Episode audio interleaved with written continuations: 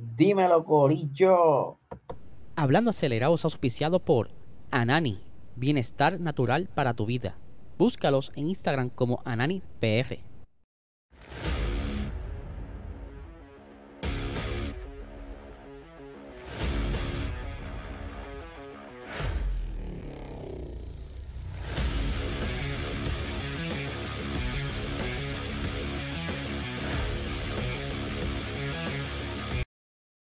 Saludos amigos y bienvenidos a todos a otra edición más de Hablando Acelerable. Habla Liesel, como ya saben, nuestro oficiador principal, Anani, Bienestar Natural para tu vida, el mejor canal medicinal ahora mismo en el mercado. O sea, más nada que puedas encontrar que tenga eh, los efectos y la calidad de este producto. Saben que pueden conseguir el listado completo de productos en su website ananifarma.com como también pueden seguirlo en Instagram como NaniPR, así que ya saben, para poder salir de la ansiedad, el estrés, la depresión, dormir mejor, recuperar energía, eh, ¿sabes? No hay más nada que no sea Anani.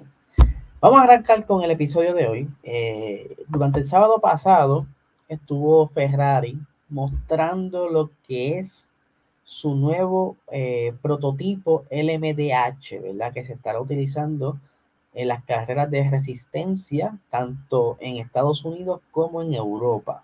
Ya yo llevo tiempo hablando sobre lo que es la WEC y cómo eh, este tipo de carreras van a tomar un giro por la entrada de tantos proyectos que hay para este año y para el próximo año, ¿verdad? Eh, eh, Ferrari, yo hace muchos episodios atrás expliqué que de la única manera que no podían, perdón, de la única manera que iban a evitar el despido de personas en la fábrica de Ferrari, porque como bien saben, eh, hay un budget, ¿verdad? Que, se bajó a 145 millones de, eh, de dólares en la Fórmula 1 y que ese personal que quedaba extra, ¿verdad? Para no dejarlo fuera, eh, Italia bastante pro empleado, por lo que entonces se animaron a volver a retomar este proyecto y entrar a la carrera de resistencia luego de tantos años y se cumplen, si no me equivoco, 50 años desde que Ferrari no pisa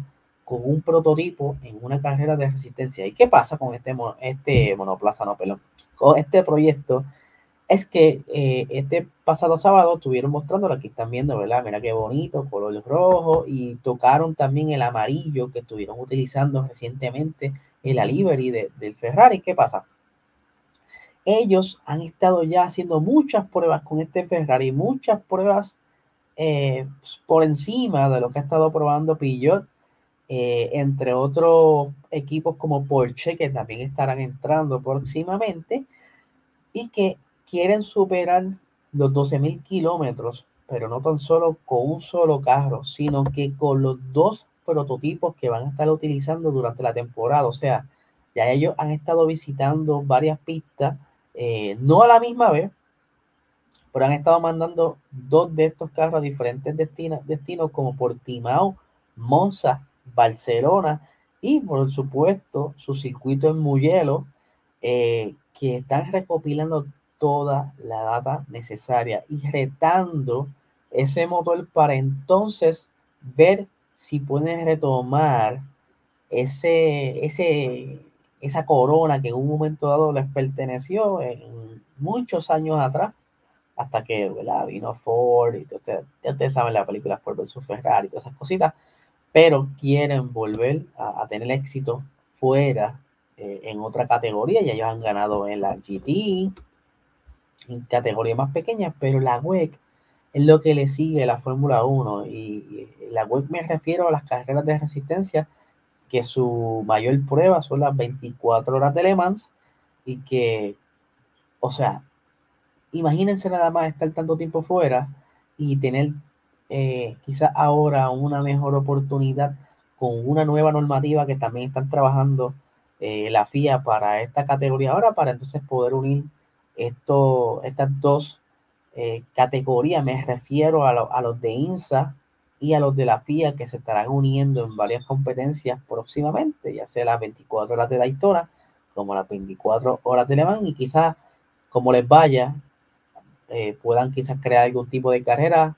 algún especial de 10 horas en Estados Unidos, algún especial acá en Europa, pero que quieren quitar el trono a Toyota. Toyota ya mucho tiempo ya, eh, si no me equivoco, unos 4 o 5 años ganando las 24 horas de Le Mans eh, y pues quieren la que venga otra, otra escudería a retarlo y Ferrari, Porsche, eh, quieren hacer ese intento. Así que déjenme saber qué ustedes piensan de este prototipo, ¿verdad? Hay mucha gente emocionada por él. Yo lo encuentro bastante bonito. Han dado mucha libertad eh, para tener, identidad en, estos proyectos y así distinguirlos en pista y que, y que sean una nueva generación de prototipos de alta velocidad que si de igual manera motor eh, también tienen sistema híbrido como el de Fórmula 1 y pueden alcanzar de igual manera las 200 y pico de millas. Ahora bien, por otra parte, ya que estamos hablando de proyectos y cositas nítidas que están por llegar próximamente, ustedes saben muy bien que el señor Fernando Alonso está ahora mismo en Alpine, pero que ya está por mudarse para Aston Martin y que tendrá la oportunidad de pilotar antes de que acabe el 2022 el carro AMR 22 y será entonces en Abu Dhabi justo luego que acabe eh, la temporada como tal, tendrá la oportunidad de montarse en, el Aston Martin y dar varias vueltas para entonces ver ir familiarizándose con el equipo, ver cómo funciona el carro, eh, van a estar probando goma, como también van a estar eh, otros novatos en pista, ya sea ¿verdad? Los, los del corillo de, de Alfa el corillo de Alpine, o sea, van a estar por ahí varios novatos también, que Fernando Alonso se sube entonces al, al, monoplaza que Vete le estará dejando y que, mano, yo creo que ya está loco por pasar la página de Alpine y comenzar fresh una nueva escudería, a ver si entonces puede por lo menos pasar sus últimos años en una escudería que le pudiera dar, aunque es un proyecto, ahora mismo eh, Aston Martin está en un proyecto a largo plazo y que Fernando está apostando por esto y que él quisiera irse, quizás aún sonando entre las noticias, quizás llevándose un podio, llevándose quizás una victoria, porque por, el campeonato está bien difícil, Hay que ser realista, todavía Aston Martin no está a un nivel, ¿verdad? Con un monoplaza que pudiera ganar suficiente para estar luchando por, por el campeonato, perdón. Y que por supuesto que Fernando quiere conseguir un tercero.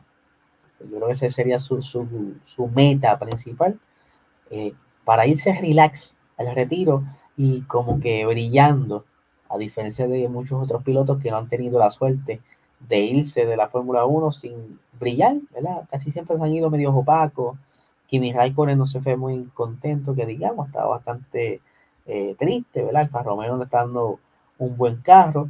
De igual manera, Sebastián Vettel en el equipo que ahora va eh, Fernando Alonso, pero se sabe que es que no anda muy bien con las ideas de aerodinámica, pero que poco a poco han ido recuperando terreno y que el 2023 promete para muchos pilotos que han hecho cambios en la parrilla y que tienen muchas ansias de comenzar en cero y ver qué pueden hacer tanto por el deporte como por su propia carrera.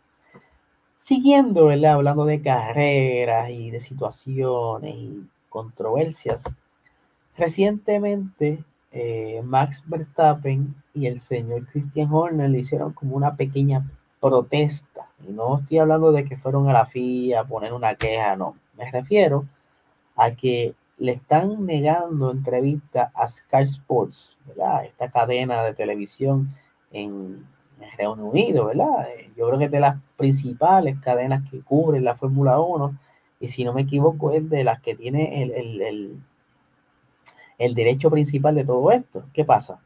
Eh, durante el Gran Premio de Estados Unidos, el comentarista y reportero Ted Kravitz estuvo haciendo una, unas expresiones y hablando y cada vez que se refería a Red Bull en cuanto al campeonato del año pasado mencionaba, ¿verdad? Ese campeonato robado y mencionó muchas veces la palabra robado, obviamente haciendo referencia al, la controversia de ese año que estuvo Masi, Luis Hamilton y Max, y que Max, eh, él dice, ¿verdad?, que se ha sentido tan atacado por todo este tipo de indirectas en base a esa situación, incluso que, que ese campeonato tiene, ¿verdad?, como una marca, como que él, aunque sí se fajó en la temporada, pero dado esa situación que ocurrió en Abu Dhabi, pues como que opacó un poco ese campeonato y que entonces